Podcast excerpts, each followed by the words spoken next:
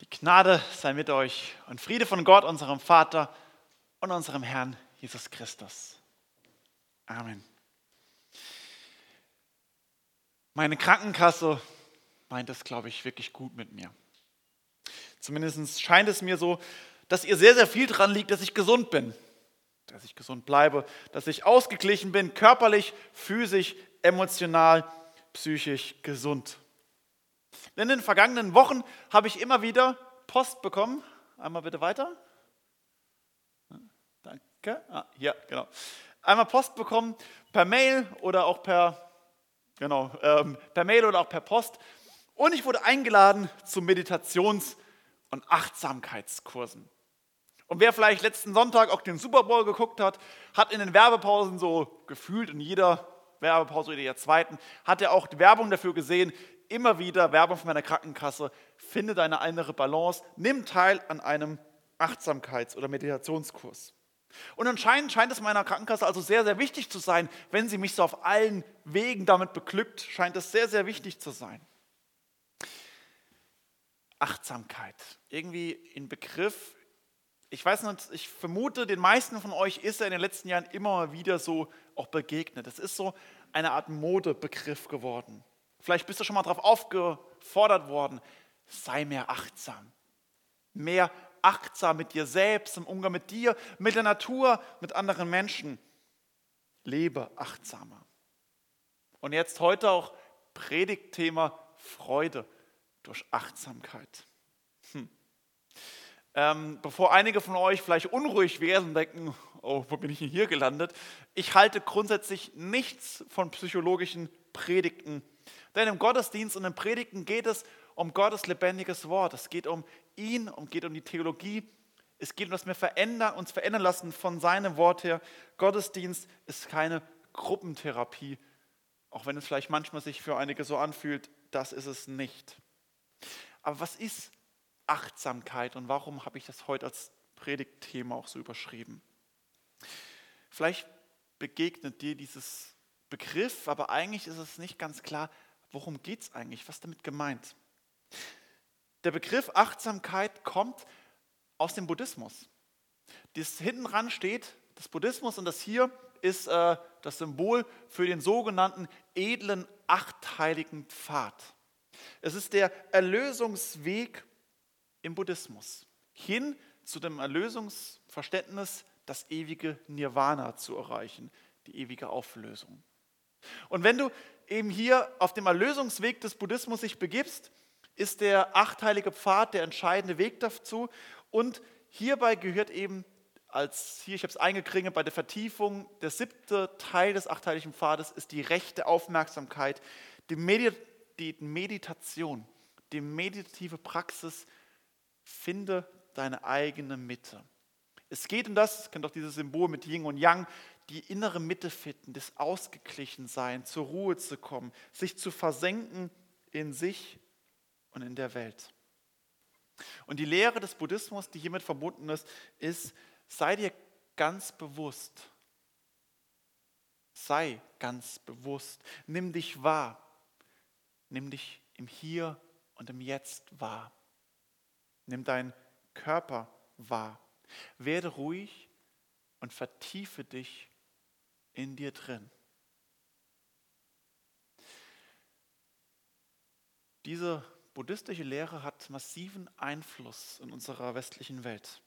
Obwohl es eigentlich in Deutschland und der westlichen Welt nur sehr wenige Hinduisten und Buddhisten gibt. Trotzdem kommen diese Erlösungswege immer mehr auch mitten in die Gesellschaft hinein. Das hinduistische Yoga und der buddhistische, vom Zen-Buddhismus herkommende Achtsamkeitsmeditation. Es ist weit verbreitet. Ähm, herzliche Einladung in diesem Punkt als Werbeblock. Am Dienstagabend geht es in der Gemeindebibelschule um 19.30 Uhr genau um dieses Thema, führen alle Religionen zu Gott. Christus Zeugnis in einem multireligiösen Kontext. Herzliche Einladung dazu, wo es auch darum geht, was ist eigentlich mit Religionsvermischung und diesen Dingen zu halten und wie gehen wir damit um als, Zeug, als Christen und Zeugen in dieser Welt. Doch wenn jetzt meine Krankenkasse sowas mir Werbung dafür macht zur Meditation oder vielleicht auch ja viele in unserer Welt irgendwie Yogakursen sowas machen, heißt es ja nicht unbedingt, dass sie jetzt wollen, dass du Buddhist oder Hindu wirst. Ganz und gar nicht. Den meisten ist es vielleicht gar nicht mal bewusst, wo das eigentlich herkommt. Und es ist nämlich eine besondere Form, dass hier diese Lehren in der westlichen Welt ähm, Einklang, Einklang gefunden haben, nämlich es wird einerseits eine fernöstliche Religionspraxis verbunden mit dem westlichen Form der Selbstverwirklichung. Und das ist die spannende Kombination. Einerseits lebe bewusst, lebe im Hier und Jetzt, nimm dich wahr, finde deine innere Mitte, finde deine Ruhe, damit du leistungsfähiger sein kannst, damit du was bringen kannst, damit du dich verwirklichen kannst, damit du das Letzte aus dir rausholen kannst, um glücklich, um erfolgreich, um zufrieden, beliebt und anerkannt zu werden.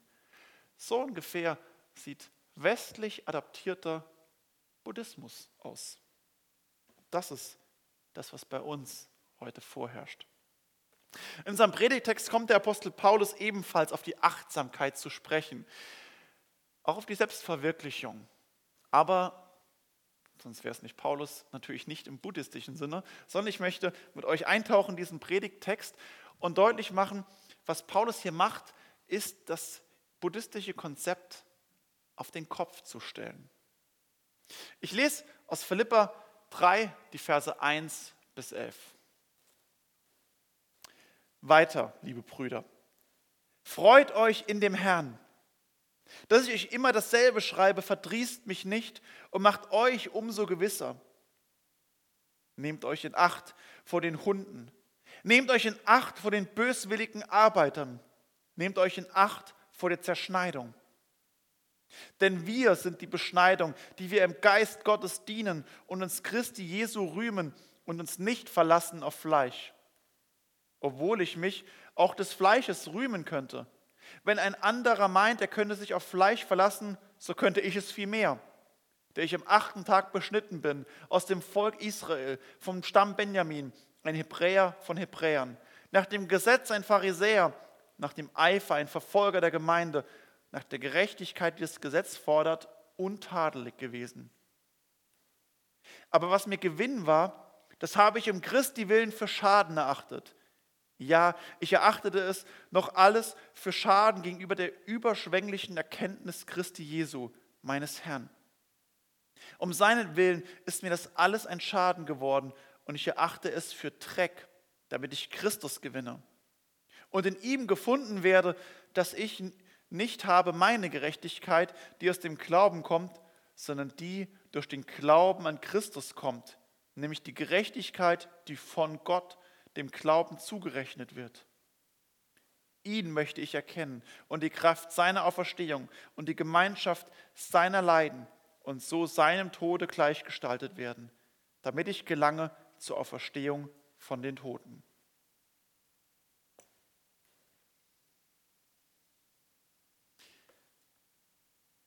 Selbstoptimierung. Hol das Beste aus dir raus. Das Maximale, was in dir drin steckt. Miriam, eine Studentin von Krishona, die zurzeit drei Wochen bei uns wohnt und ihre Bachelorarbeit schreibt, beschäftigt sich in ihrer Arbeit mit dem Thema Medikamentenmissbrauch unter Jugendlichen. Dass es immer mehr Jugendliche, Schüler anfangen, psychische äh, Drogen zu nehmen, um sich eben psychisch besser zu fühlen. Ritalin ist eine ganz, ganz beliebte Droge unter Schüler und Studenten, die Leistungsfähigkeit zu erhöhen.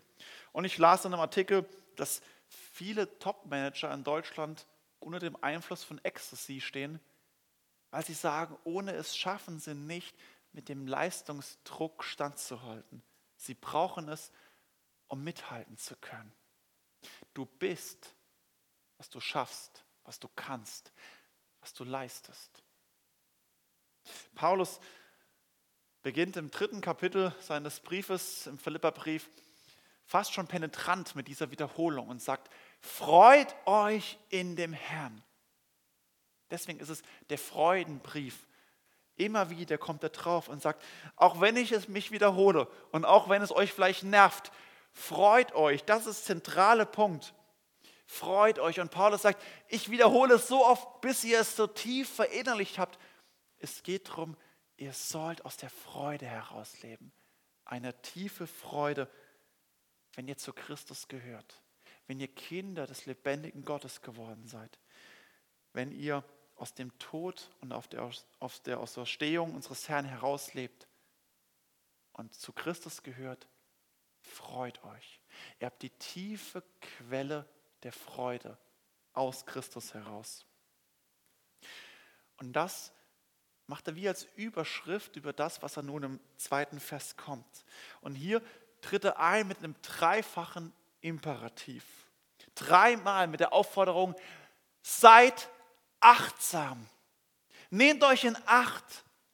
Seid achtsam. Das ist nämlich der Begriff, der hier im Griechen hinten dran steht. Pass auf dich auf. Hüte dich.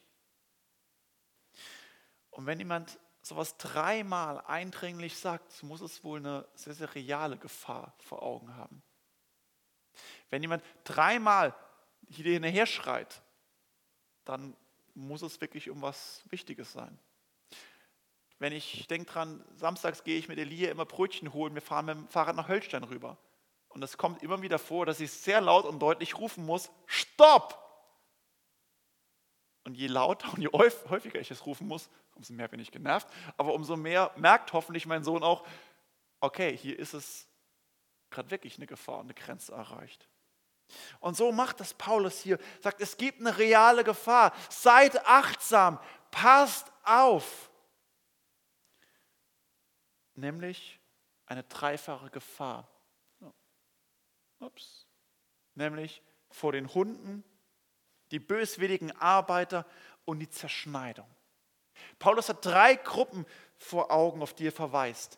Die Hunde, das ist ein jüdisches Schimpfwort, also sprichwörtliches Schimpfwort, was man auch aus dem AT kennen, wie Juden abfällig immer wieder auch gesprochen haben über die Ungläubigen.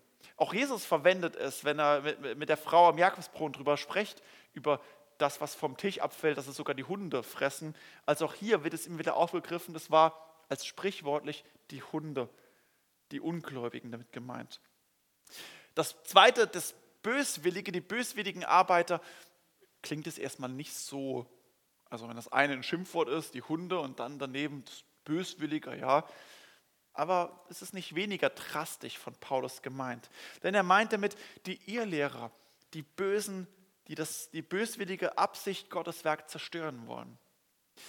Es ist zum Beispiel im engen Kontext zu dem Gleichnis, wo Jesus vom Unkraut unter dem Weizen spricht, dem bösen Feind Gottes, der nachts hingeht und das Unkraut aussät. Ein böswilliger Arbeiter, der das verwässern oder zerstören will, was Gott tut. Und die dritte Gruppe, die Zerschneidung.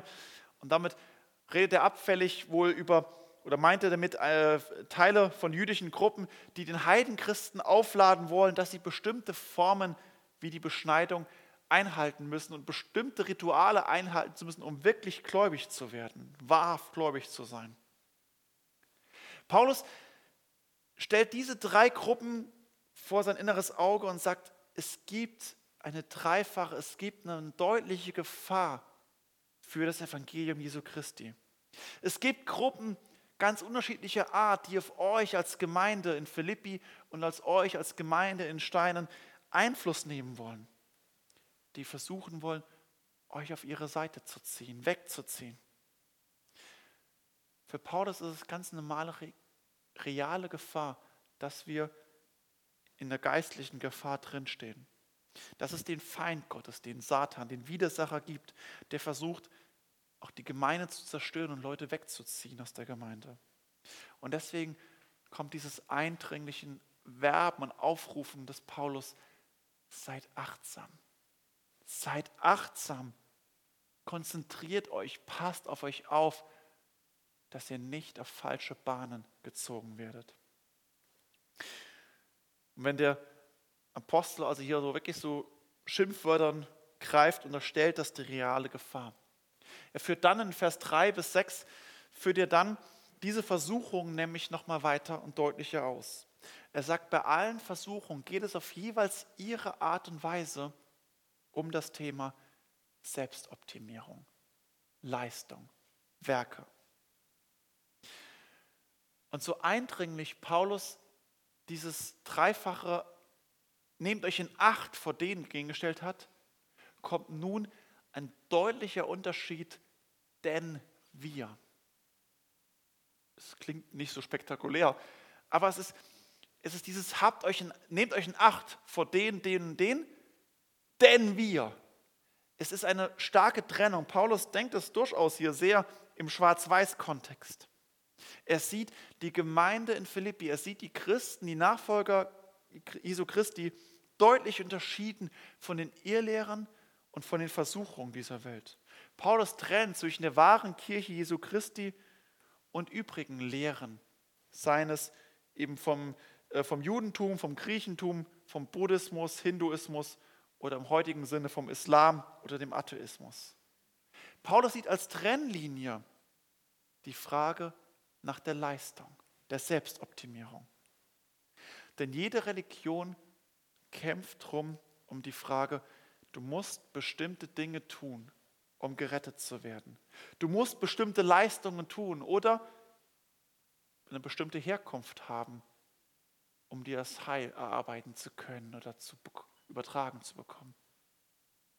Leiste was, sei was, gib dir Mühe. Und wie unterschiedlich die Religion oder auch die Philosophie und der Atheismus auch sind, in allen geht es um dich. Du bist das Zentrum. Es dreht sich um dich. Über dem Orakel in Delphi, dem wichtigsten Heiligtum im antiken Griechenland, ist das hier war der Über, der war die, ist es die, die, äh, die Überschrift über dem Eingangsportal. Und da steht im griechischen Buchstaben Knostis Seoton. Erkenne dich selbst.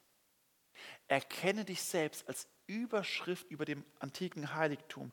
Und bis hinein, bis heute, die meisten Philosophien greifen ganz oft dieses auf und basieren darauf. Es geht um dich. Erkenne dich selbst. Entdeck, was in dir steckt. Kitzel noch mehr hervor. Der Gemeinde in Philippi, die eben in Griechenland liegt, war das sehr bewusst, dass dieses die Gesellschaft prägt. Seien es eben antike Mysterienkulte oder Religionen. Und es ist bis heute gleich. Es geht immer darum, den perfekten Weg der Leistung zu beschreiten. Und Paulus kennt diesen Anspruch, diesen Druck an sich selbst. Und er sagt, ich bin von diesem Weg gekommen. Und wenn es etwas gäbe, auf das man sich berufen kann, er sagt es hier vom Fleisch, wenn ich die Möglichkeit hätte, mich auf irgendetwas anderes zu berufen, könnte ich es machen. Und er führt in Vers 5 an und sagt, ich, ich bin am achten Tag beschnitten. Ich bin aus dem Volk Israel, ich bin vom Stamm Benjamin gekommen. Ein Hebräer von Hebräern, nach dem Gesetz ein Pharisäer. Paulus sagt, ich habe ich hab alles, ich habe die richtige Herkunft. Ich bin als Kind jüdischer Eltern geboren worden. Ich bin ordnungsgemäß nach dem Gesetz des Mose beschnitten worden am achten Tag. In dem Fall sogar noch, ich bin als Mann geboren worden, was auch noch gewisse Privileg natürlich ist. Ich habe alles eingehalten. Nach dem Gesetz, er hat sich angeschlossen der Gruppe der Pharisäer. Er hat eine geistliche Laufbahn ein, äh, eingeschlagen. Und noch mehr, er sagt, ich, hab, ich war voller Eifer nach dem Eifer ein Verfolger der Gemeinde, dann meint er die Christen, nach der Gerechtigkeit, die das Gesetz fordert, untadelig gewesen. Paulus sagt, ich habe alles gemacht. Wenn man sich auf etwas berufen können, wenn man durch Leistung gerettet werden können, hätte ich alles erfüllt. Ich habe das gemacht. Ich war sogar voller Eifer, die Irrlehrer, die Christen zu verfolgen. Und dann, nach, ich habe alles eingehalten, was das Gesetz fordert. Die zehn Gebote, aber auch die Gesetze des alten Bundes. Ich habe sie alle eingehalten und ich bin untadelig gewesen. Also, dass Paulus das nimmt es voll in sich für sich in Anspruch. Ähnlich wie der reiche Jüngling, der zu Jesus kommt und sagt, guter Meister, was muss ich tun, um gerettet zu werden? Die Gebote habe ich alle gehalten. Was fehlt mir noch? Es ist das die tiefe Erfahrung, ich habe alles doch gemacht, ich bin doch am Ziel eigentlich angekommen, Und ich merke es eine tiefe Leere. Boris Becker, wer von euch Tennis kommt, kennt, die Älteren unter euch, hat gesagt, als er das zweite Mal Wimbledon gewonnen hat und quasi auf dem Triumph seiner Karriere war, hat er später in einem Interview bekannt, dass er im Hotel bitterlich geweint hat, weil er sich so leer gefühlt hat. Ich habe alles erreicht, alles gemacht, alles geschafft. Und trotzdem bin ich nicht zufrieden. Die Selbstoptimierung ist gescheitert. Und das bekennt Paulus für sich und er sagt, Selbstoptimierung ist nichts. Es ist der radikale Bruch, das Eingeständnis, dass die Form der Leistung, die Werkgerechtigkeit, der Versuch, das Heil mir selbst zu erarbeiten, das letzte bisschen rauszukitzeln, dass das alles nichts ist und scheitern wird. Paulus sagt, was mir früher im Leben Gewinn war, das habe ich um Christi willen für Schaden erachtet. Und am Ende von Vers 8, ich erachte es für Dreck. Das ist eine ganz schön heftige, derbe Sprache, was Paulus verwendet. Wer sagt, ja, beim Christen geht es ja immer nur so ganz gesittet zu, ja, Paulus war ein bisschen anders. Und wenn du heute dich hinstellen würdest, du würdest sagen, ja, buddhistische Zen-Meditation, Achtsamkeitsübungen, Yoga oder Werkgerechtigkeit, versuchen, Selbstoptimierung, das Beste rauszuholen, all das ist Dreck. Du würdest ganz schön Probleme bekommen. Bekommst ganz schön Probleme. Umso schöner ist es, wenn ich sagen kann, das muss ich gar nicht sagen. Der Apostel Paulus sagt es, dass das alles Dreck ist. Er macht das ziemlich heftig deutlich. Paulus führt einen Gegensatz aus, sagt die, zwischen der Gemeinde und Religionen, dem Atheismus, der Philosophie, den Versuchen der Selbstoptimierung auf der anderen Seite. Paulus sagt, was mir früher Gewinn war, was ich früher versucht habe, das achte ich nun um Christi willen für Schaden. All der Gewinn, all der Reichtum, all das vielversprechende, Wohltuende, das Angebot oder das Verheißung der inneren Ruhe, der Erlösung, der Erfolg, sagt, all das war mir sogar schädlich für meine Seele. Wir scheitern. Wir werden scheitern. Ich werde scheitern. Du wirst scheitern. Wenn wir versuchen, nach weltlichen Maßstäben das Beste aus unserem Leben herauszuholen. Wir werden nicht zum Ziel kommen. Wir werden nicht ganz oben ankommen bei dem, was wir uns erhoffen. Reichtum, Erfolg, Ansehen, Glück, Freude, tiefe Zufriedenheit. Jesus sagt es seinen Jüngern Matthäus 16, Vers 25, denn wer sein Leben erhalten will, der wird es verlieren. Wenn du nicht nach allem ausstreckst, das versuchst, du wirst es verlieren. Und es gibt also hier auch keine Möglichkeit, so einen Kontrast zu machen. Naja, der böse, radikale Paulus, aber der gute Jesus hat ja ganz anders. Nein, sie stimmen völlig überein, die Lehren von Jesus und von Paulus. Und es ist genau das, was sagen, menschliches Streben wird scheitern. Der Weg der Selbstoptimierung, der Weg der Religionsvermischung, der Leistungsgerechtigkeit. Es ist auch nicht sozusagen nach Ethik im Sinne von, ich war doch einigermaßen ein guter Mensch, da gibt es viel bösere, Gott wird schon irgendwie eine Möglichkeit finden, um mich da irgendwie mit rein. Nein. Darum geht es nicht. Jesus sagt, wer sein Leben erhalten will, der wird es verlieren. Und dann führt Jesus weiter aus, wer aber sein Leben verliert um meinetwillen, der wird es erhalten. Selbstoptimierung ist nichts gegenüber dem Glauben an Jesus Christus. Das ist der krasse Gegensatz, den Jesus, den Paulus, den die Heilige Schrift aufstellt. Andere Wege zum Heil, zum Erlösung werden scheitern, außer dem Weg, den Christus für uns bestritten hat.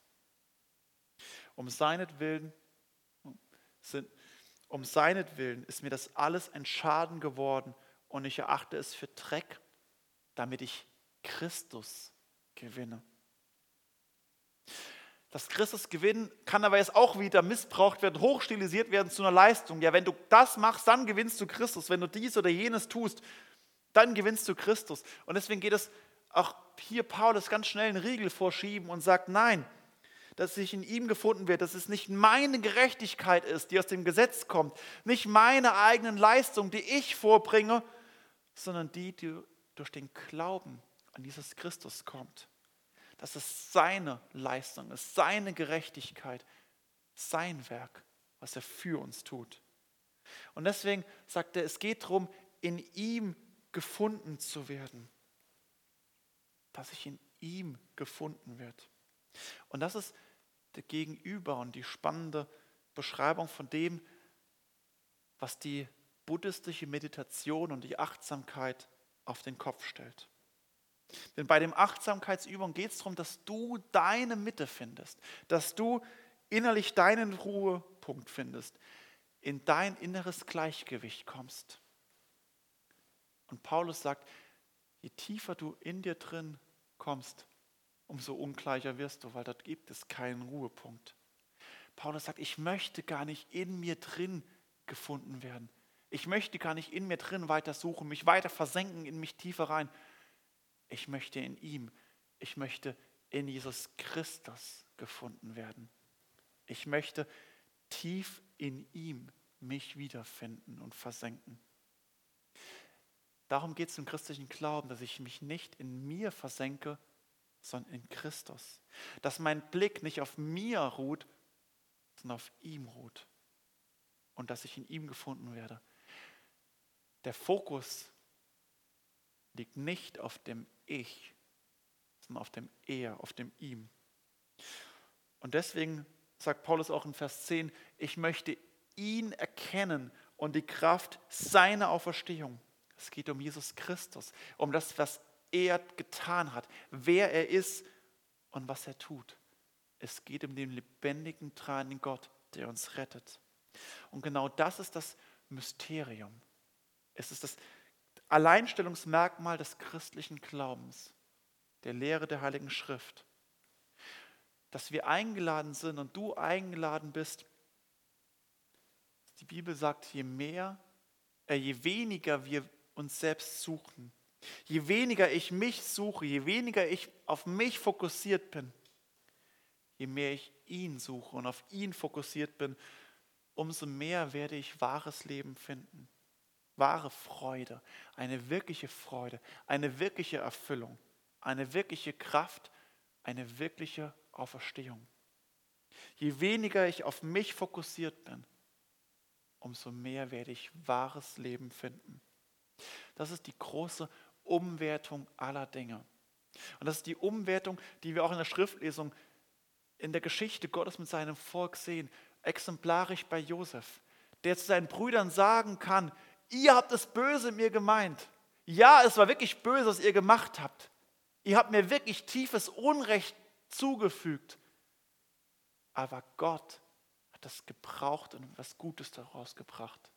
Ihr gedacht es böse mir zu tun, Gott gedachte es gut mit mir zu machen. Das ist die Umwertung aller Dinge, auf die der Glaube hinzieht. Und das ist genau das, worum in der nächsten Woche die Passionszeit darauf, aus, darauf hinausläuft. Am Mittwoch startet die Passionszeit. Und genau das wird deutlich, wo das kommt, wo auch Paulus hier auch sagt, die Gemeinschaft seiner Leiden und so seinem Tod gleichgestaltet werden, damit ich gelange zur Auferstehung von den Toten. Denn Jesus erkennen bedeutet ihm nachzufolgen und mit ihm mitzulaufen. Und das Ziel seines Lebens von Jesus war eben nicht, reich, erfolgreich, glücklich zu werden. Als Jesus starb, hatte er nichts. Er hat in seinem Leben zwölf, ja, so, zwölf Männer gehabt, die mit ihm mit waren. Zwölf, zwölf Jünger. Einer davon verrät ihn, zehn andere laufen davon. Ein einziger ist gegenwärtig, als er am Kreuz stirbt. Nach menschlichem Messen ist Jesus gescheitert. Aber Jesus ist nicht gekommen, um sich hier ein großes Reich aufzubauen, sondern durch seinen grausamen Tod wird die Macht der Sünde zerbrochen, die Macht des Teufels gebrochen. die Macht des Todes. Es wird der Zorn des Vaters gestillt und der Preis der Sünde bezahlt. Das, was der Prophet Jesaja angekündigt hat, durch seine Wunden werden wir geheilt. Die Wunden Christi bedeutet die Heilung für uns Menschen. Nicht meine Gerechtigkeit, seine Gerechtigkeit. Daraufhin haben sie zugelebt und hingelebt. Durch seinen Tod hat Jesus am Kreuz die Macht und die Möglichkeit erwirkt, dass du und ich, dass wir Gottes Kinder werden können. Dazu sind wir eingeladen. Dazu bist du jeden Tag neu eingeladen. Auch heute wieder das festzumachen. Nicht dich zu suchen, sondern ihn zu suchen. Aber das bedeutet auch, mit Jesus zu leben, auf dem Weg der Nachfolge zu sein, der eben auch Neid, Leid, Nachteile, Verfolgung nach sich ziehen kann. Und sogar wird. Es wird Probleme geben. Und auch hier gilt genau das, die Umwertung aller Dinge. Durch das Leid hindurch finden wir das Leben. Wir leben auf Christus bezogen. Und dadurch werden wir die tiefe Freude und Frieden finden. Jesus sagt in der Bergpredigt, trachtet zuerst nach dem Reich Gottes und nach seiner Gerechtigkeit. So wird euch das alles zufallen. Je mehr du Gott suchst und in ihm gefunden wirst, umso mehr wirst du nicht zu kurz kommen, sondern genau das von Gott geschenkt bekommen, was du brauchst. Und das ist der entscheidende Unterschied zur Achtsamkeitsübung, dem Yoga, der Meditation. Es ist exakt das, was den Religionen, dem Atheismus oder der Philosophie fehlt, nämlich die Beziehung zum lebendigen Gott. Zur Ruhe zu kommen, innerlich ruhig zu werden, ausgeglichen zu sein, dagegen spricht grundsätzlich echt mal nichts. Auch wir haben eine solche Form der Achtsamkeit. Wir haben das Gebet. Und Gebet ist genau das, dass wir zur Ruhe kommen, aber eben nicht in uns und auf uns fokussiert zu sein, sondern ich führe kein Selbstgespräch im Gebet, sondern ich richte mich aus und fokussiere mich auf den tranigen, lebendigen Gott. Und es ist entscheidend wichtig, dass das immer wieder geschieht, wir uns auf Gott ausrichten und an ihm gefunden werden. Und wir brauchen das und leben davon. Und deswegen ist es auch für dich wichtig und ich ermute dich, wieder neu festzumachen, dass du dir eine Zeit in der Woche nimmst, äh, am Tag nimmst, nicht in der Woche, jeden Tag in der Woche, eine Zeit ganz bewusst zu gestalten, dir in deinen Terminkalender einzutragen. 15 Minuten, 20 Minuten, ob es am Morgen früh ist oder am Mittag, am Abend, die Zeit ist egal, aber jeden Tag einen festen Zeitpunkt für eine stille Zeit, wo du ruhig wirst, wo du dich ausrichtest auf Gott, ein Kapitel in der Bibel liest und dich auf ihn fokussierst. Das ist der entscheidende Unterschied, was uns gegeben ist. Wir merken, dort begegnet uns Gott. Und ich lade dich ein, das zu versuchen. Jeden Tag neu. Fang heute Mittag an und mach es fest, jeden Tag neu. Achtsam zu werden, auf Christus uns auszurichten. Wir schließen unsere Augen.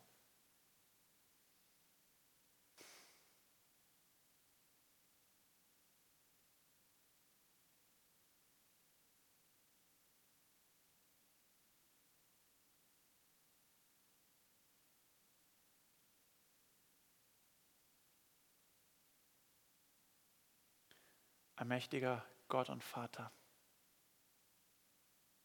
danke, dass wir in deine Gegenwart treten dürfen, in deine Herrlichkeit. Du bist der Schöpfer, der Erhalter und der Vollender dieser Welt. Und du rufst uns aus dem Strudel der Zeit und des Lebens und des Alltags heraus und du führst uns in deine Gegenwart. Lass uns täglich neu in dir gefunden werden. dass wir uns auf dich ausrichten, unser Leben dir zur Ehre leben. Dir gebührt alle Ehre.